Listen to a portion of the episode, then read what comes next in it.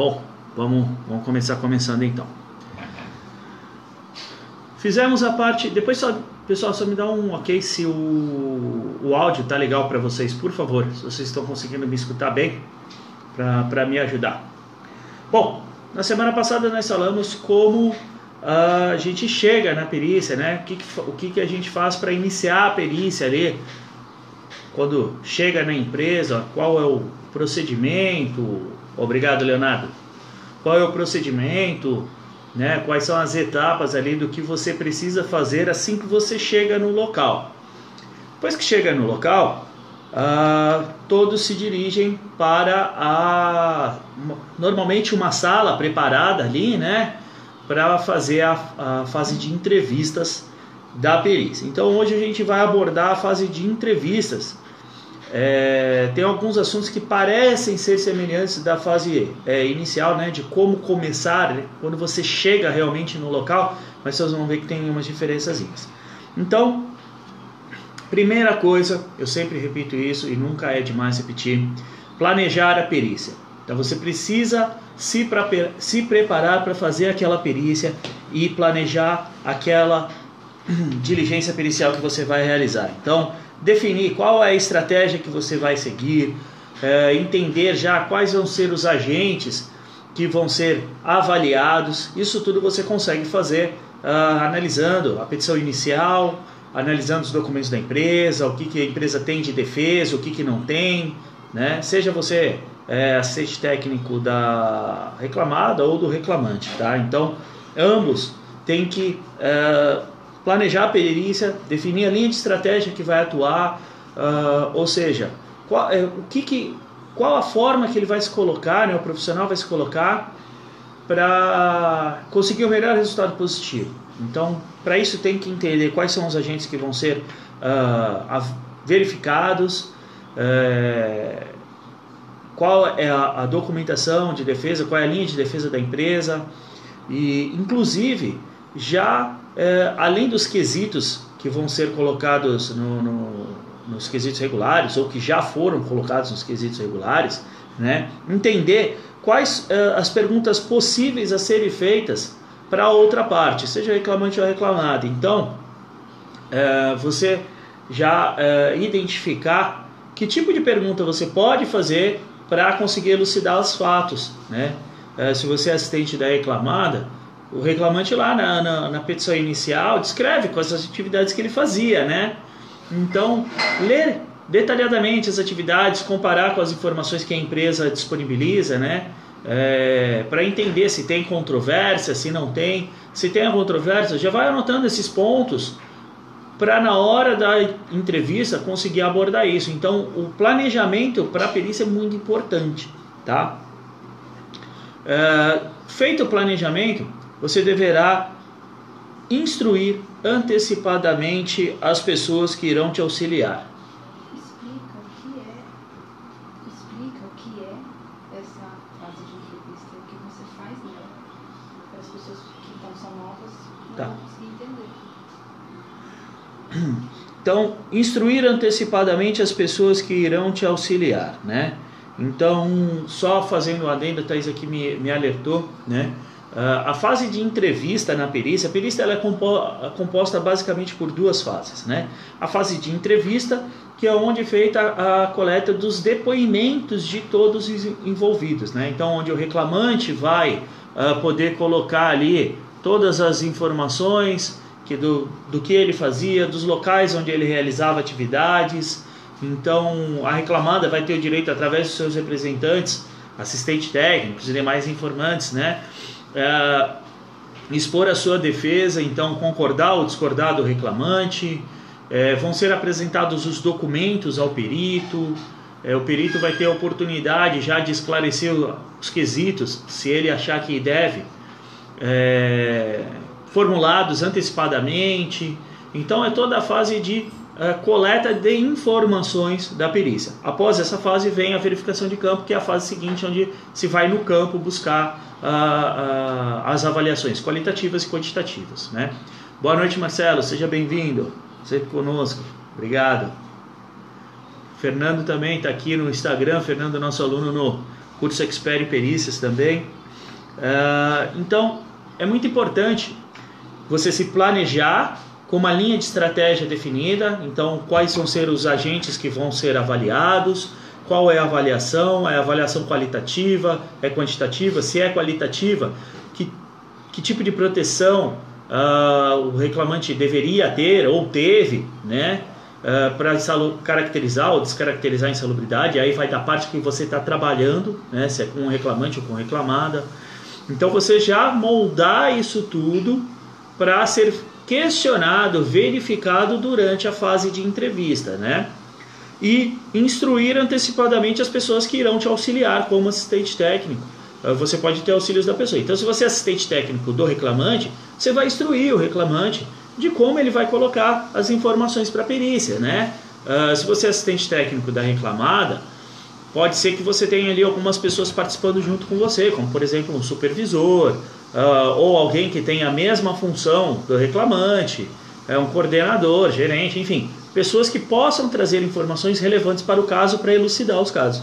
Então você precisa instruir essas pessoas do que vale a pena ser falado, o que não vale, é, tem muitos profissionais que já passaram por auditoria. É como se fosse semelhante, né? Você chegar e falar, olha, é para responder o que lhe foi perguntado, não é para ficar divagando, nada disso. Aquela reunião está ali para verificar sobre insalubridade e ou periculosidade da atividade de uma pessoa específica. Então, as perguntas vão ser neste sentido e as respostas devem ser também no mesmo sentido. Né? Não, é, não é adianta querer explicar uh, como é que funciona o reator atômico que tem na empresa. A menos que o perito peça, você vai explicar. Caso contrário, você vai responder as perguntas que lhe forem feitas e ponto. Né? E sempre, gente, é muito importante não mentir. Tá? Então, instruir as partes que vão participar, o reclamante ou os informantes da reclamada, a não mentir. Ok? Uh, a mentira, como dizem já há muitos anos, tem perna curta. Fora que uh, você pode ser solicitado para confirmar essas informações uh, através de uma da sua participação como testemunha real no processo e aí você vai na frente do juiz lá para confirmar ou não aquilo que você foi aquilo que você falou na perícia. Então, não mentir, gente. É atuar de forma ética, de forma íntegra, né? É, eu costumo dizer o seguinte: existem várias formas de ser falado uma verdade. É, isso não significa que você está mentindo. É o exemplo do copo meio cheio, meio vazio. Está aqui, ó. Eu posso dizer que ele está meio cheio, eu posso dizer que ele está meio vazio. Das duas formas estou falando a verdade, mas tem sentidos antagônicos, né? Então, na perícia é isso. Você encontrar a melhor forma de é, passar as informações para o perito. Então, por isso que é importante você se planejar antes, estudar muito bem qual era a função, o que, que fazia, os locais, entender quais eram os riscos associados às atividades, para você realmente entender o que falar e como colocar. Então, ah, vale a pena falar que o reclamante limpava a parede? Ah, vai trazer alguma informação relevante para o caso? Ah, não, ele só uh, passava o espanador. Ah, não vale a pena. Então não fala. Se o perito perguntar, você responde. Ah, ele limpava a parede? Sim, limpava. Com o quê? Com espanador. Ponto, resolveu. Então, você tem que saber o que falar, né? E não é fácil isso, por isso que precisa planejar antes, né? Para quando chegar no momento, não ter problemas com mentiras e informações que é, obsoletas, que estão desatualizadas, que não vão agregar na perícia, porque não tem coisa pior do que se chegar na perícia, é, na fase de entrevista, alguém fala alguma coisa que não seja verdade, e isso já veio acontecer muito, por exemplo, o reclamante falar: ah, não, eu não recebi treinamento nenhum. E aí você chega com a lista de presença e fala: olha, tá aqui a lista de presença de treinamento com o nome dele aqui, ó. Ele falou que não foi treinado sobre EPIs, mas está aqui. Tá aqui a cópia, doutor. Acaba com a credibilidade da pessoa, né? É a mesma coisa a empresa falar que, ah, não, mas ele não, não aquela área ali não tem nada de inflamável, está desativada. Quando vai, na, vai fazer a verificação de campo, está lá o negócio funcionando. Qual a credibilidade que vai ter das outras informações que você vai passar? Zero. Então, é muito importante atuar de forma íntegra e encontrar a forma correta de passar as informações, né? A melhor forma. Então é muito importante você planejar a perícia, né? Traçar a estratégia, definindo, estudando bem as atividades, os locais de trabalho e os possíveis agentes que uh, o reclamante estava exposto, assim como as medidas de proteção que a empresa tem para você entender o que, que você vai buscar na perícia. Como o assistente do reclamante, a caracterização do que está sendo pedido, como da reclamada, a descaracterização. Então, são visões antagônicas, né? Então, o assistente do reclamante vai pegar essas informações e traçar uma estratégia de atuação, inclusive com perguntas. Falar, ah, a, reclamada fala na defesa que uh, forneceu todos os equipamentos de proteção para o reclamante realizar suas atividades. Mas eu não vi nos autos do processo a ficha de EPI. A reclamada poderia esclarecer, por favor? Então, é, é uma estratégia que você já vai definindo, né? Ah, mas eu já coloquei essa pergunta lá nos quesitos para o perito. Tudo bem. Pergunta novamente. Não é pergunta no quesito ou na perícia. É e, não ou. E. Tá? Então, para corroborar essa informação durante a perícia para o perito. Ou a reclamada chega e fala: ó, o reclamante fala que não recebeu uh, ah, EPIs, mas nós temos a ficha de EPIs aqui dele com todos os EPIs entregue e assinatura. Uh, eu queria que o reclamante, por favor, esclarecesse por que, que ele afirma que não recebeu EPI. Então, para fazer isso, você precisa se preparar antes. Traçar a estratégia de perguntas para elucidar os fatos durante a perícia, os chamados quesitos suplementares que são feitos durante a perícia, né? Então você vai instruir as pessoas que vão participar para falarem a verdade, principalmente, sem é, grosserias, sem acusações, sem agressões baratas, é, de forma calma, tranquila. Não tem coisa pior do que você ter alguém na perícia para ajudar, para passar informações relevantes e essa pessoa estar descontrolada, estar com raiva e porque você vai ter que deixar de atuar no caso para controlar a pessoa. Porque essa pessoa, ela vai trazer prejuízo para a parte. Eu tinha uma na empresa que eu trabalhei muitos anos, eu tinha um contrato em São Paulo numa gráfica que o coordenador de lá ele ficava pé da vida quando alguém entrava com uma reclamação. Ele queria morrer, ficava bravo mesmo. E quando tinha as perícias lá, eu sempre ia acompanhar a perícia. Eu ia mais na perícia para controlar ele do que realmente para fazer a condução da perícia junto com o perito, porque o assistente técnico conduz a perícia em conjunto com o perito. Você é, se você for um assistente técnico passivo, simplesmente vai lá só para anotar tudo que é falado e tal, não. Quem vai conduzir o perito, ele vai fazer o que ele quiser e você fica à mercê do que vai acontecendo. Você se transforma num passageiro da perícia, né? Agora, quando você é um assistente técnico ativo, você deixa de ser um passageiro na perícia e passa a ser um dos controladores. Então, junto com o perito, tu vai direcionando a perícia ali, né? E nessa, nesse caso, é, eu ia mais para controlar ele do que para conseguir controlar a perícia também. Porque ele ficava muito bravo, ele fala, mas você, você era um vagabundo, você não fazia nada aqui e tal. E não pode isso, isso não vai agregar nada. Teve uma vez que o perito pediu para que ele é, saísse da sala, tirou ele da perícia, e a gente não conseguia ter informações relevantes que precisavam sobre as atividades do reclamante, porque ele tinha todo o conhecimento. Então, só prejudica. Então, é muito importante você conversar com as pessoas, instruir, para ter calma, ter tranquilidade. Ali não é uma guerra, ali é só para uma verificação. A etapa seguinte é se você for possível, você for assistente da reclamada, né? Uh, tentar é, entrar em contato com a empresa, conversar com as pessoas da empresa para entender se tem local para fazer a entrevista, já deixar planejado, programado isso, né? Aonde que vai chegar? A pior coisa é chegar no, né, no começo da perícia, às vezes o perito está com pressa. Aonde que a gente vai fazer a perícia? Ah, não sei, peraí, eu vou ver se tem uma sala. Ah, liga pro fulano lá, vê se a sala dele tá livre. Ai, não tá, vamos ver a outra. O perito às vezes está com tempo corrido. Quanto mais tempo demora para começar a perícia, menos tempo leva para fazer a perícia. Né? Então, é, é muito importante já deixar tudo é, organizado, justamente para evitar esses contratempos e você conseguir ter mais tempo para fazer de fato a perícia, ok? Uh, além de ver se tem um local para fazer as entrevistas, já deixar isso planejado. Se há algum tipo de autorização especial para fazer foto ou acesso a áreas específicas, né? Tem empresas que têm por sigilo industrial essa situação. Não pode fazer foto uh, no, no, setor tal. Fala, mas o perito tem que fazer a foto, ele tem autorização judicial para isso, inclusive.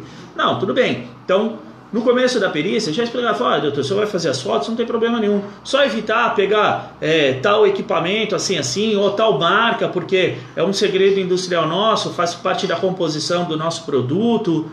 Você combina antes, tá tudo certo, né?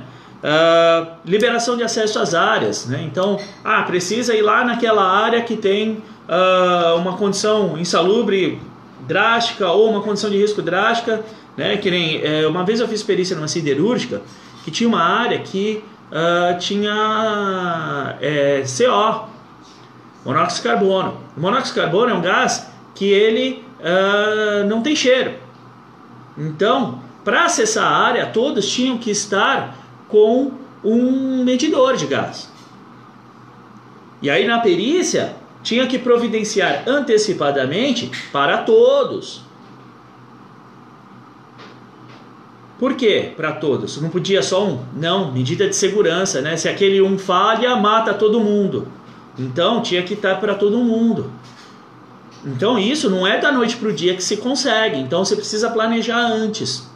Então é muito importante. Por quê? Para chegar na hora da perícia não ter esses contratempos. Né? Agilizar a liberação de acesso de entrada na perícia. Então você já deixar lá na informado a portaria, o acesso, tudo isso. Por que, que essas fases preliminares da entrevista são importantes? Para não ter contratempos e na fase de entrevista você ter qualidade das informações que são prestadas ali e qualidade do tempo que está sendo despendido ali, né? Você aproveitar esse tempo realmente com qualidade, um tempo que você vai conseguir realmente conduzir ali e conseguir todas as informa informações necessárias para trazer o melhor resultado possível para o teu cliente, tá? O Fábio está aqui no Facebook colocando aqui, ó. Mesmo que todas as documentações já estejam citadas nos autos do processo, é bom ressaltar elas é, nessa entrevista com o perito? Depende, Fábio. Uh, se o perito solicitar, sim. Se já tiver tudo nos autos do processo, não precisa levar tudo para a perícia, tá? Mas se já colocou nos autos do processo, mas o perito solicitou que durante a diligência lhe seja entregue PPRA, ficha de EPI, enfim, as documentações de segurança, é importante uh, o assistente técnico uh, providenciar essas documentações. Por que o assistente técnico? Ele que é o ponto central ali, né, da reclamada. É, então ele vai pedir para a empresa essas documentações, vai ser enviado para ele e ele disponibiliza para o perito. Tá?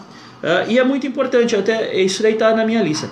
É muito importante que quando for entregue alguma documentação para o perito na fase de entrevista, que seja distribuído cópia para todos os participantes. Então, se tem uh, o assistente técnico do reclamante o assistente técnico da reclamada, são três cópias, a do perito e as duas e do assistente. Por quê? O assistente tem direito a ter a mesma documentação do perito, né? O mesmo uh, é, acesso à informação pois caso contrário o, o assistente pode relatar isso para o advogado, por exemplo, do reclamante, e o advogado entrar com um, um pedido de cerceamento de defesa e cancelamento da perícia, porque o assistente técnico não teve acesso à documentação que foi entregue ao perito. Né? O assistente técnico da reclamada naturalmente tem, porque a empresa pode fornecer a qualquer momento, mas o do reclamante não. Então é importante que, quando for fazer a entrega de documentos na fase de entrevistas, e é nessa fase que é feita a entrega de documentos ao perito, uh, quando o perito solicita que seja fornecido a mesma documentação para todos os participantes. Se for entregue em meio digital, meio digital para todos os participantes. e registrar o fornecimento dessa, dessa documentação. Né? Então, tudo que foi entregue, tá?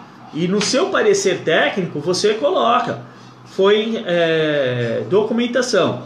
Foi entregue ao senhor perito os documentos abaixo relacionados, tal, tal, tal, tal, tal, tal e tal. Então o perito não vai dizer, por exemplo, que ah, não tinha ficha de EPI nos autos do processo. Ok, pode ser que nos autos do processo não tivesse a ficha de EPI realmente. A empresa esqueceu de colocar, o advogado esqueceu de colocar. Mas foi entregue na mão dele. Então ele não pode dizer que não, não pôde analisar esse documento. Então é muito importante essa parte. Então, uh, agilizar liberação de acesso, legal. Chegou todo mundo, foi para a sala de entrevista. Ok? Vamos começar a perícia. Primeira coisa, perguntar ao perito como que ele gosta de conduzir a perícia. Por que isso, gente? Para evitar conflitos e fazer a perícia transcorrer da melhor forma possível. Como eu já comentei com vocês, né, o, o nosso país ele tem dimensões continentais. E a forma de atuação do perito no Nordeste é diferente da forma do Centro-Oeste, do Sudeste, do Rio de Janeiro, de Minas, de Santa Catarina, do Rio Grande do Sul, da região Sul. Cada lugar tem uma forma de, é, diferente do perito atuar, né? Então, pergunta para o perito como ele gosta de conduzir a perícia, né? Por quê? Existem peritos que é, não permitem que a, as partes conversem entre si durante a perícia. Ele não gosta disso. Ele coloca uma ordem definida para que as partes falem. Então o perito chega e fala: olha, primeiro vai falar o reclamante, depois vai falar a reclamada. E peço que todos sigam essa ordem. Se você interrompe o reclamante, o perito vai falar: pô, mas eu já te falei que primeiro vai falar ele, então não te dou a palavra agora. Tu não é para tu falar nada. E tu não pode falar. Quem conduz essa parte é o perito, ele é o dono da perícia, né? Então, Tu tem que entender isso antes para não gerar problema durante a perícia. Então pergunta ao perito, fala, doutor, como é que o senhor gosta de conduzir a perícia? Né?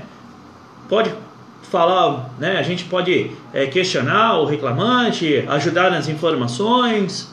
Uh, ele fala, não, tudo bem, não tem problema. Ele fala, não, primeiro fala um, depois fala outro. Fechou. Você já sabe o que, que você vai fazer. Então, só virando a minha folhinha aqui,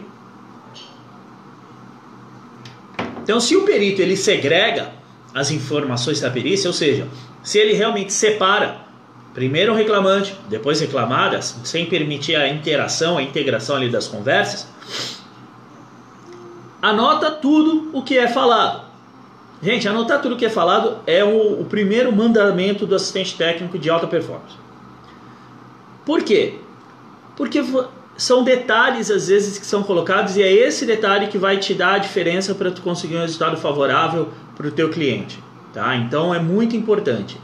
Uh, e aí outro dia me perguntaram, pô, mas uh, né, você usa algum software para anotar as coisas, já para fazer ali informático? Eu, eu prefiro anotar na mão, porque às vezes o perito anota na mão e escreve rápido e ele não vai ficar te esperando, e aí tu pode perder detalhes importantes. Então eu prefiro na mão já faço algumas observações.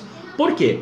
Principalmente quando a, a, as informações são separadas, né? primeiro um, depois o outro, é, você não tem a, oportunidade de é, questionar algo na hora que ela é falada. Você só vai poder fazer isso depois.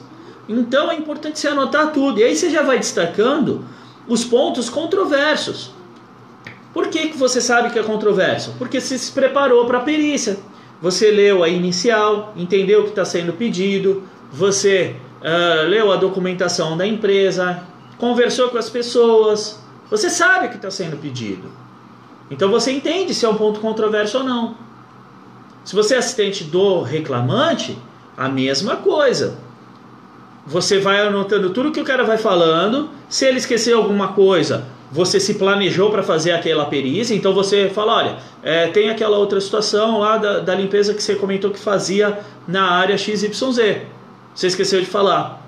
Então falar, tem aquele painel elétrico que você comentou que uma vez por semana você é, fazia inspeção no painel. Então você assessora o seu cliente a dar todas as informações, já vai anotando tudo ali. E aí, para quem é assistente da reclamada, já vai destacando que está é, é, em controvérsias com o que está na petição inicial, o que está na documentação da empresa, documentação de segurança, da defesa, tudo isso. Para quê? Para quando for a sua vez de falar, você pedir esclarecimento sobre esses fatos. Então, o perito vai chegar e falar: ah, Doutor, tem alguma coisa para falar? Fala, não, eu tenho algumas coisas que eu gostaria que fossem esclarecidas, doutor. Por exemplo, né, é, um caso que eu atuei. Uh, na petição inicial, o reclamante falou que uh, no período da manhã ele realizava uma atividade. E na entrevista dele, na, no depoimento dele para a perícia, ele falou que fazia outra. Então, quando eu fiz a análise da inicial, eu estabeleci uma timeline do que ele fazia. Então, ele chegava, fazia isso, fazia aquilo, fazia aquilo, fazia aquilo outro. Tava tudo detalhado. Chegou na hora da perícia, ele falou coisas diferentes. Aí eu falei, ah, doutor, eu gostaria que esclarecesse, porque na petição inicial ele fala que de manhã ele fazia atividade em um outro lugar. E agora ele está. Então eu não entendi realmente o que ele fazia. Então você vai esclarecendo os pontos controversos. Fala, né? Uh, o reclamante comentou, e isso já aconteceu comigo. O reclamante comentou que ele limpava cerca de 50 banheiros por dia. Gente, limpar 50 banheiros por dia é possível, é comum? Cara, tem que a produtividade tem que ser muito alta, né? E aí eu perguntei, falei, eu gostaria de saber quanto tempo que ele levava para cada um dos banheiros, se tinha um procedimento de trabalho para isso. Por quê? Na defesa da empresa, na documentação, tinha um procedimento, inclusive tinha um treinamento do reclamante, né? Então o reclamante tinha lá o registro de treinamento dele. E aí o reclamante falou: Ah, limpava, devolvava uma meia hora aí. Ah, meia hora, são oito horas de trabalho, dá 16 banheiros. Se você limpar cada banheiro em meia hora, são 16 banheiros no máximo que você consegue fazer num dia, sem almoçar, sem ir no banheiro, sem fazer mais nada. Como é que você limpava 50 banheiros? Foi outra. Você falou que não tinha procedimento. Procedimento está aqui, a lista de presença está aqui com a tua assinatura. Essa daqui, essa assinatura é sua? Ah, não, é minha. Não tenho mais questionamento, doutor. Por quê? Você comprovou com o perito que é mentira que o cara falou. Por isso que é importante não mentir. Né? Então você já quebra a credibilidade das informações passadas. Então por isso que é muito importante anotar tudo e já ir destacando tudo que você é, entende ser um ponto controverso para questionar durante quando for o seu momento de falar. E esse questionamento você pode fazer ele para o reclamante, pode fazer ele para o informante da empresa. Então, você chegar e confirmar alguma informação que foi falada com o informante da empresa, falar, olha, é, doutor, eu só queria que é, o fulano de tal aqui né, esclarecesse sobre a inspeção em painéis elétricos, porque o reclamante comentou que fazia uma vez por semana e eu queria é, entender com ele se é realmente isso. Por quê? Você já sabe que não é assim. É uma controvérsia estabelecida. E aí a pessoa vai chegar e falar, fala, não, uh, tinha um plano de inspeção dos quadros elétricos, aonde cada quadro é inspecionado uma vez uh, por mês, tem cinco quadros no, no, na empresa, então não tem como inspecionar cada um por semana. Ponto. Você não precisa chamar o cara de mentiroso. Você faz a pergunta de forma educada, com é, cortês, né? com respeito, com ética, com integridade, sem duvidar da pessoa. Às vezes você até sabe que está mentindo, mas você não pode duvidar, você não pode fazer juízo. Você não está ali para isso, né? Ali ninguém está ali para julgar nada nem ninguém. É só para coletar as informações que são a realidade dos fatos. Uh, o pessoal está comentando. Boa noite. O que tem de assistente técnico que vão, mas não participa da perícia, mesmo o PJ dando abertura, como também não apresenta o laudo da parte. É o que eu costumo dizer uh, sobre o assistente técnico que é passageiro da perícia, né? Quando ele não fala nada, ele se torna apenas um passageiro. Ele, é, ele vai conforme a perícia acontece. Ele não toma a rédea da perícia e faz que a perícia siga o rumo que é interessante para a parte que ele está defendendo. São os assistentes técnicos que não têm preparo para atuar como assistente técnico. não tiveram a oportunidade de se preparar adequadamente antes de realizar a atividade. Se ele deveria ou não realizar antes de estar preparado, aí não diz respeito a mim, né? Mas em geral é isso que acontece. Uh, falta de preparo, não sabe o que fazer quando acontece a perícia, né? Uh, e aí tem uma outra situação quando o perito não divide as informações. Fala, ah, por mim não tem problema, pode falar, pode conversar, uh, desde que não haja conflito. Legal, melhor ainda. Por quê? Você vai anotar tudo do mesmo jeito, né? E aí você já vai destacando os pontos controversos e ao mesmo tempo que eles já vão sendo falados, você já vai questionando. É lógico, você não vai atropelar a pessoa falando. Você espera a pessoa falar para você colocar, né? Novamente, educação, respeito, integridade, é, cortesia na hora de falar, ética, né? Então é muito importante. Então você espera a pessoa falar, fala, doutor, eu só queria complementar, uh, que comentou que eh, fazia a limpeza do, do local, uh, só para complementar que os produtos utilizados eles já eram diluídos. Era isso mesmo, fulano? Você já recebia diluído? Ah, não, realmente, eu já recebia diluído. Então você complementou a informação de forma estratégica, que vai é, de, ao encontro dos interesses da parte que você está defendendo, sem duvidar da pessoa, sem dizer que ele está é, tá agindo de má fé porque não está dando todas as informações, qualquer coisa desse sentido. Então, ao mesmo tempo que você escuta, você já vai anotando e já vai colocando, até mesmo para o perito. Então, ah, usava argamassa para fazer o assentamento de pisos e tal. Ah, doutora, é, inclusive a argamassa fornecida é, já era pronta. A gente tem um, um, setor onde faz a mistura da argamassa, um profissional que só faz isso, e o reclamante já recebia a argamassa pronta só para fazer o assentamento. Você complementou a informação. Então, com isso você está dizendo o quê? Que ele não tem contato com cimento na fase de poeira. Que ele já recebe a mistura pronta. Então ele não tem contato nenhum com cimento. Por isso que é importante você traçar uma estratégia prévia, entendendo o que vai ser buscado durante a perícia, os agentes, o que tinha de medida de proteção, quais os procedimentos de trabalho, o que, que o reclamante alega que fazia, o que ele realmente fazia. É muito importante essas informações. Para durante a perícia você fazer inserções, né? que tragam realmente resultado que a parte que você está defendendo realmente interessa. E assim como o assistente do reclamante. Né? Falar, ah, fazia a, limpeza da subestação e tal. E você complementa, fala, inclusive a subestação estava energizada quando você fazia a limpeza lá? Ah, não, estava energizada sim. Ou então perguntava à empresa, fala, é, era comum desenergizar a subestação quando ele realizava a limpeza lá? Fala, não, sempre é desenernizado. Aí fala, quantas vezes fazia a limpeza lá? Ah, uma vez por semana. Quer dizer que uma vez por semana desenergizava a subestação, a empresa ficava sem energia nenhuma, é isto? Então você coloca o seu ponto de vista de forma estratégica, pontual, para esclarecer os fatos e trazer o resultado interessante para a parte, né? Mas lembrando, sem duvidar, quando você estabelece a dúvida, a pessoa ela pode se sentir ofendida e aí tu não vai conseguir extrair a informação correta, né?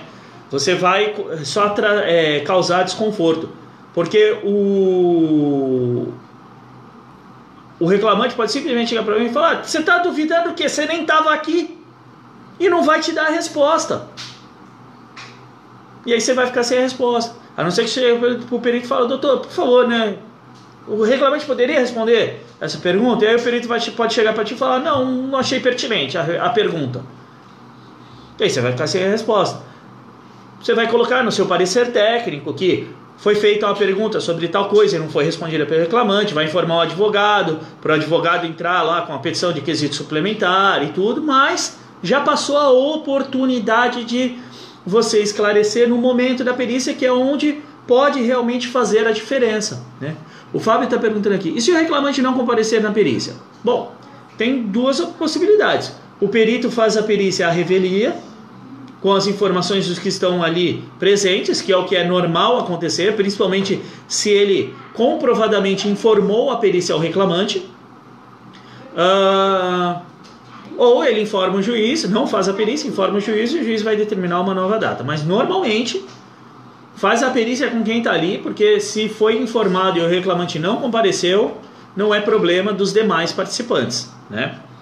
Uh, depois de pegar todas as informações, uh, que eu tinha listado aqui é da fase de documentos, que a gente comentou um pouquinho antes, mas geralmente os documentos são uh, colocados para o perito enquanto as informações vão sendo dadas. Então, o perito vai perguntar para o reclamante: Você recebia EPIs? Ah, não lembro, acho que sim. Aí você pega, ah, doutor, está aqui a ficha de EPI do reclamante. Então, no meio da fase de entrevista, você já vai entregando a documentação. Ou o, o perito vai chegar e falar: Eu tinha pedido uma documentação, tá aí? Ah, tá aqui, doutor. E aí ele vai olhar, vai folhear. Lembrando, gente, documentação é xerox, é cópia, não é original, pelo amor de Deus, não é original. Não vai chegar com um documento original para o perito, o perito vai ficar, ah, legal. Tira uma cópia para mim, por favor. Aí a máquina de xerox fica lá no outro setor, longe para vai demorar. A pessoa tem que sair da perícia, se ausentar da perícia, onde ela poderia dar informações importantes para ir tirar xerox, porque não tinha nenhuma outra pessoa ali para ir tirar. Então traz prejuízo, tem que estar preparado já na hora e para todos, né? E somente referente à função do reclamante. PPRA não é o documento inteiro, é a identificação, a parte de descrição da função, descrição do setor de trabalho, reconhecimento de riscos e avaliação se tiver. Ponto. LTCAT é a mesma coisa, né? Não vai mandar para o perito o LTCAT completo com todas as a, o histograma da avaliação de ruído de 8 horas, de 30 funcionários. O perito vai olhar aquilo e vai falar, pô, para que isso? Né? E aí normalmente o que o perito quando recebe um documento desse, cheio de, de páginas ali, que parece que você está querendo dar uma enchida de linguiça, ele fala o seguinte, acha para mim da função dele, por favor, e te devolve o documento. Aí você vai ter que ficar, ao invés de prestar atenção na perícia, você tem que ficar procurando a parte do, de documento lá do reclamante para poder o perito ver.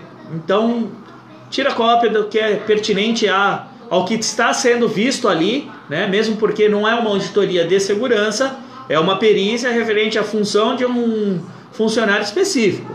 Então você sabe tudo que vai ser pedido ali, né? Então, é, específico do que está sendo tratado. Meirelles 8968 está comentando aqui no Instagram. Se já consta nos autos, qual a necessidade de fornecer o físico? Então, Meirelles, às vezes o perito ele solicita o físico para facilitar a vida dele. E se ele fez a solicitação ah, no processo, se ele fez a petição no processo, a, a empresa deve, deve é, fornecer. Tá? Ah, principalmente quando era processo. Hoje em dia está muito mais fácil isso porque o processo judicial é eletrônico. Com processos físicos isso era mais complicado, porque você tinha, às vezes, 4, 5 volumes de processo no, no, na ação trabalhista, você tinha 4, 5 volumes de processo. Era um calhamaço de folha desse tamanho. E aí o perito tinha que procurar no meio disso tudo. Então o perito pedia para fornecer para ele na perícia já somente o que era é, da função do reclamante. E a necessidade, eu acho que não é uma necessidade. Né? A necessidade é quando o perito pede, mas é uma facilidade de você realmente prestar a informação certa. Não colocar, por exemplo, uh, no processo um PPRA inteiro e o perito vai ficar lá olhando coisas que ele não tem que olhar. Então você dá a informação necessária para ele fazer o trabalho dele, não informação que ele possa ficar divagando sobre o que a empresa faz, né? Ou deixa de fazer de proteção. Aquilo ali não é uma auditoria de segurança, é uma perícia. Então, é para avaliar a função do reclamante, né? A Sheila está comentando aqui. A Sheila também, aluna do curso Expert em Perícia, já participou de alguma perícia por videoconferência? Isso acontece? Caramba, Sheila, nunca participei não. Uh, isso eu nunca presenciei, É, não sei se é até se é permitido isso. É, pelo, pelo Código do Processo Civil, isso não tem. Assim, fala que o perito pode usar qualquer meio né, para a realização da prova. Então, teoricamente, pode. Mas eu nunca participei, nunca é, é, tive contato com perícias por videoconferência, né? Mas o Código do, do, do, Processo Civil diz que o perito e o assistente técnico pode usar de qualquer meio para realizar a, a perícia. Então, é, eu tenho dentro de mim que é, é possível, tá? Cat, comentando, já foi uma perícia que o perito acabou falando todas as minhas perguntas e por fim falei meia dúzia de palavras apenas. Pode ser que isso aconteça, Cat. Né? Tudo que o perito aborda é aquilo que você uh, tinha se planejado para perguntar, para falar, tudo isso. Mas o importante do assistente técnico se posicionar na perícia é ele demonstrar para o perito que ele não é um simples passageiro daquela barca ali, né? Então, você complementar. Então, mesmo que já tenha respondido a sua dúvida, você fala, mas como é que era isso? Eu não entendi direito, dá uma de besta, né? Para saber se realmente foi falado tudo que era necessário. É, eu costumo é, dizer que assim, o assistente técnico é o sujeito mais besta do mundo. Porque é uma das formas mais eficazes durante a perícia de você conseguir as informações. Você fala, puxa, eu não entendi isso, como é que funcionava mesmo? Você já entendeu, você já anotou, mas às vezes você pergunta de novo para ver se o cara não cai em contradição, né? E aí você que já fala, é, mas eu tinha entendido que era diferente. Agora você falou outra coisa. Afinal, o que que vale, né? Então é importante, às vezes, mesmo que todas as tuas perguntas já tenham sido respondidas, você uh, tentar durante a perícia ir confirmando algumas coisas para é, realmente ver se não tem nenhuma controvérsia naquilo. Com relação a isso, é muito importante não levar dúvida para casa, gente. Não leva dúvida para casa. E é como eu falo até para os alunos do, do curso Expert Perícia é... Não existe pergunta boba, tá? Se ficou com dúvida em qualquer coisa, faça a pergunta. Não importa se vão achar, fala, pô, o cara não sabe disso. Não, às vezes você sabe, mas você quer confirmar, né? Então, não existe pergunta boba, não fique com receios de perguntar. Falar, pô, perito experiente, vou perguntar isso, vai achar que eu sou, né? Mó inexperiente, mó é, sem noção. Não, Esquece, tá? O, o que importa na perícia é você conseguir os subsídios para dar o melhor resultado para o teu cliente. Se o perito vai achar que tu é, conhece, não conhece, tem experiência, não tem experiência, tanto faz. Não é o perito que vai te pagar, é a parte que te contratou. Então, se for preciso fazer mil perguntas durante a perícia, faça as mil perguntas. Já teve perícia que eu participei que o perito virou para mim e falou: Caramba, mas tu pergunta pra caramba, hein? Eu falei: ah, doutor, eu tô fazendo meu trabalho e acabou. Né?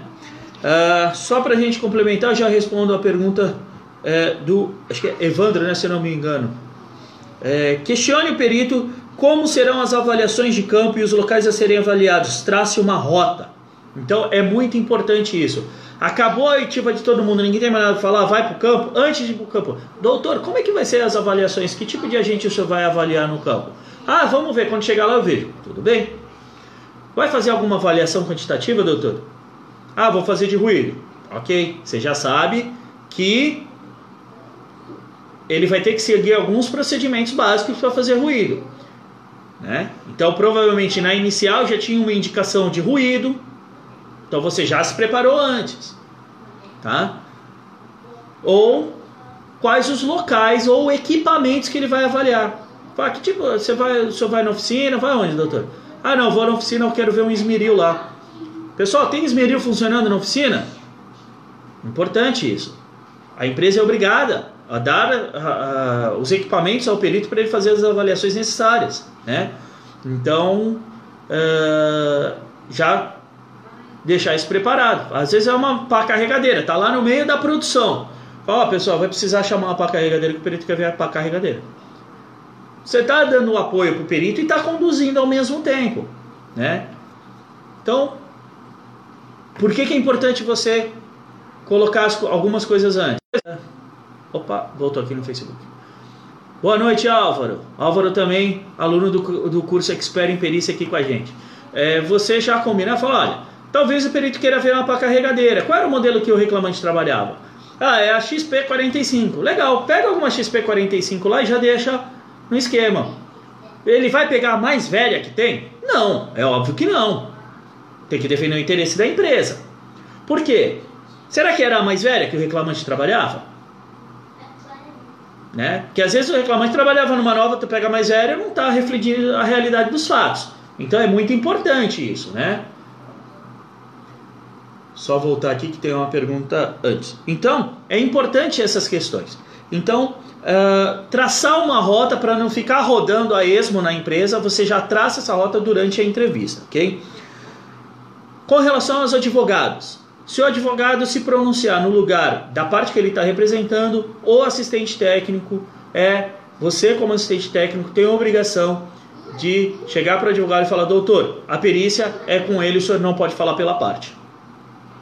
De forma direta, educada, mas firme, para que não uh, tenha interferência que uh, tire do contexto a perícia, ok? E registro fotográfico, já verificar antes se pode fazer as fotos como eu comentei, né? Então já combinar isso tudo antes. Vamos aqui umas questões. Uh, eu utilizo de gravação de áudio, o que me ajuda muito na hora de descrever uh, a funcional ou fazer uma transcrição de áudio que pode ser fundamental. Então, existem pessoas que não permitem a gravação de áudio durante a perícia. Por mais que está descrito no Código do Processo Civil que o assistente técnico e o perito podem usar qualquer meio para a realização da perícia, se for gravar, tem que perguntar antes. Porque as pessoas não são obrigadas a permitir que sejam gravadas, né? Então você tem que questionar, perguntar, fala, doutor, o senhor se importa se eu gravar? Ele fala, não me importa. O reclamante se importa? Ah, eu me importo. Então, se, se a pessoa falar que se importa, você não pode uh, gravá-la, tá? Uh, tem que ter malícia, disse a Cat. Exatamente. Não é malícia, Cat, é experiência, né? É, experiência de saber o que colocar e quando colocar. O Pedro Naval está colocando aqui. Ops, era aí que eu fiz besteira.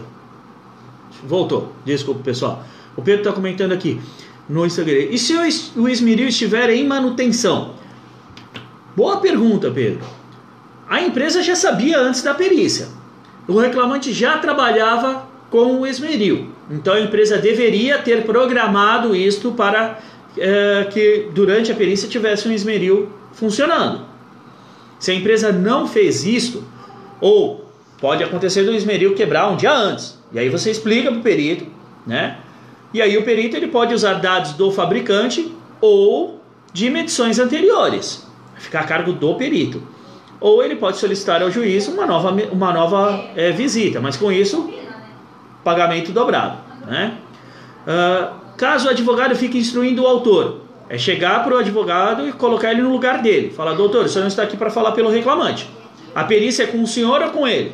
E se insistir, virar para o perito e falar, perito, doutor, desse jeito não dá para a gente fazer a perícia. O advogado fica falando pelo reclamante o tempo inteiro. Eu não sei quem eu questiono. Na hora de fazer o parecer, eu não sei onde eu vou colocar o nome do advogado, se como, advogado, ou como reclamante. Porque ele falar mais que o reclamante é ser direto. Se você foi educado, foi é, é, gentil, foi cortês na hora de falar. O advogado insiste, você é um pouco mais incisivo. Não pode deixar o cara tomar conta da perícia. O Marcelo está comentando aqui no Facebook. Caso uma das partes veja a necessidade de entregar documentos na perícia e solicita o perito para entregar depois. Se for entregar depois, tem que entregar para todo mundo. Então, ah, vai mandar por e-mail. Manda por e-mail do perito e de todos os assistentes, né? Não tem problema. O perito, ah, eu tinha pedido a documentação. Tá disponível? Pô, doutor, não tá. Infelizmente não conseguimos disponibilizar a tempo. Posso enviar por e-mail, por favor? Ah, tudo bem, anota aí meu e-mail. Só que aí você tem que mandar para os assistentes técnicos também, né? Então é muito importante essa comunicação. Ah, o perito pediu uma, uma informação que não é estratégica para a empresa prestar. Pode acontecer. Então, assim, ah, eu quero ver a ficha de EPI. Pô, a ficha de EPI não está bem preenchida. Se a empresa achar que não deve é, dar aquela informação para o perito, a empresa não dá. E aí o assistente técnico vai falar, vai, doutor, desculpa, mas os advogados ainda não, não disponibilizaram documentação para mandar, para apresentar. Fala, manda para o meu e-mail. Tudo bem, qual é o seu e-mail? E aí você conversa com o advogado. Fala, ó, o perito quer que mande a documentação. Fala, não, não vamos mandar. Por isso que é importante preparar antes, você avaliar a documentação da empresa antes, para se preparar para a perícia. Ou chegar para o advogado e falar, olha, a ficha de EPI está mal preenchida. A gente vai entregar para o perito assim? Não, não entrega. Tá bom. Você não entrega. E aí o perito faz a avaliação do jeito que ele acha que tem que fazer. Tá? Por isso que eu digo, existem várias formas de você falar uh, uma verdade. O que não pode é você chegar e falar, não, tá aqui, a ficha está preenchida corretamente. E apresentar uma ficha que não é verdadeira. Né? Então, se não dá para falar a verdade, usar o documento para comprovar a verdade, não apresente o documento. A, a parte, ela não é obrigada a fazer prova contra si. Isso é uma das bases do direito, né? Então, você não vai apresentar a documentação se o perito questionar, falar, os advogados ainda não disponibilizaram. E ponto, põe nas costas do advogado. Ok? Uh, o Pedro está comentando aqui. O advogado pode fazer papel de assistente técnico? Não. A não ser que ele seja formado em. Uh, tenha formação técnica em segurança e seja é, indicado nos autos como assistente técnico. Só que se ele for indicado nos autos como assistente técnico, ele não pode figurar como patrono do reclamante nos autos também, tá? Então, ou ele é assistente técnico ou ele é patrono, ok? Ah, segurança do trabalho e respeito. Ótima live. Obrigado, pessoal. Show de bola. Estamos finalizando já. Última pergunta aqui do Edilson no Facebook. Para os clientes que tive que orientar, sempre falava que a perícia é um ato técnico e não judicial. Por isso, os advogados não podem participar, mas somente assistir. Realmente, é... ali não dá para ver nada referente à, à parte é, legal do processo no sentido no âmbito da atuação do advogado, né? Ali é a prova técnica que está sendo realizada e como prova técnica, o advogado não tem muito o que falar. O que acontece é que às vezes o advogado quer falar pela parte, induzir a falar coisas que a pessoa às vezes nem fazia. Já peguei, assim, eu tive uma série de perícias com um mesmo advogado num, num contrato que, cara, o cara inventava um monte de coisa e queria falar na, na frente do reclamante. É, toda, quase toda perícia tinha discussão.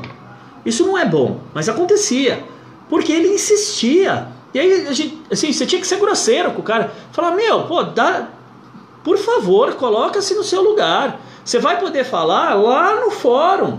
É lá o seu lugar de falar, não é aqui na perícia. E é justamente isso, Edilson. É, uma, é, é um ato, a perícia é um ato para se fazer uma verificação técnica. o advogado não tem que ficar falando, falando, falando. O advogado fala no fórum, na perícia não. Ele está ali para garantir o direito do é, cliente dele se expressar, falar o que bem entender. Não para colocar informações na, na perícia. Ele pode chegar para o cliente dele e falar: olha, você comentou comigo que tinha aquela, aquele quadro elétrico que você limpava, mas uh, você não, não comentou na perícia isso. E aí o reclamante vai falar, ah, não, tinha esqueci e tal. Isso ele pode fazer, ele está conversando com o cliente dele. Né? Ninguém é impedido disso. Agora, ele chegar e falar, não, mas ele também limpava lá o. o... Não pode.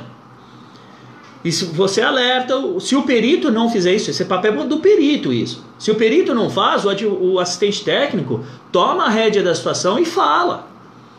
Por quê? Ele está lá para garantir o resultado do cliente dele, seja o reclamante ou a reclamada. Porque isso, advogado do reclamante faz e advogado da reclamada também faz, tá? Então é muito comum, ok? Gente, meu tempo esgotou.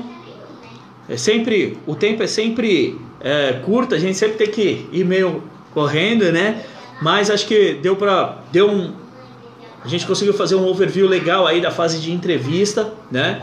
Uh, sábado, live pergunta para o Vagnão. Então, se tu tem dúvida da fase de entrevista, de como começa a perícia, até da fase de verificação de campo, onde feitas as avaliações, manda para mim. Eu vou deixar depois um box de perguntas, manda para mim. Atividade do assistente, carreira, eh, perícia trabalhista, qualquer coisa, manda no sábado, eu respondo tudo. tudo todas as perguntas que me mandam aí nas redes sociais, eu reúno no sábado ao meio-dia, eu respondo. Facebook e Instagram também.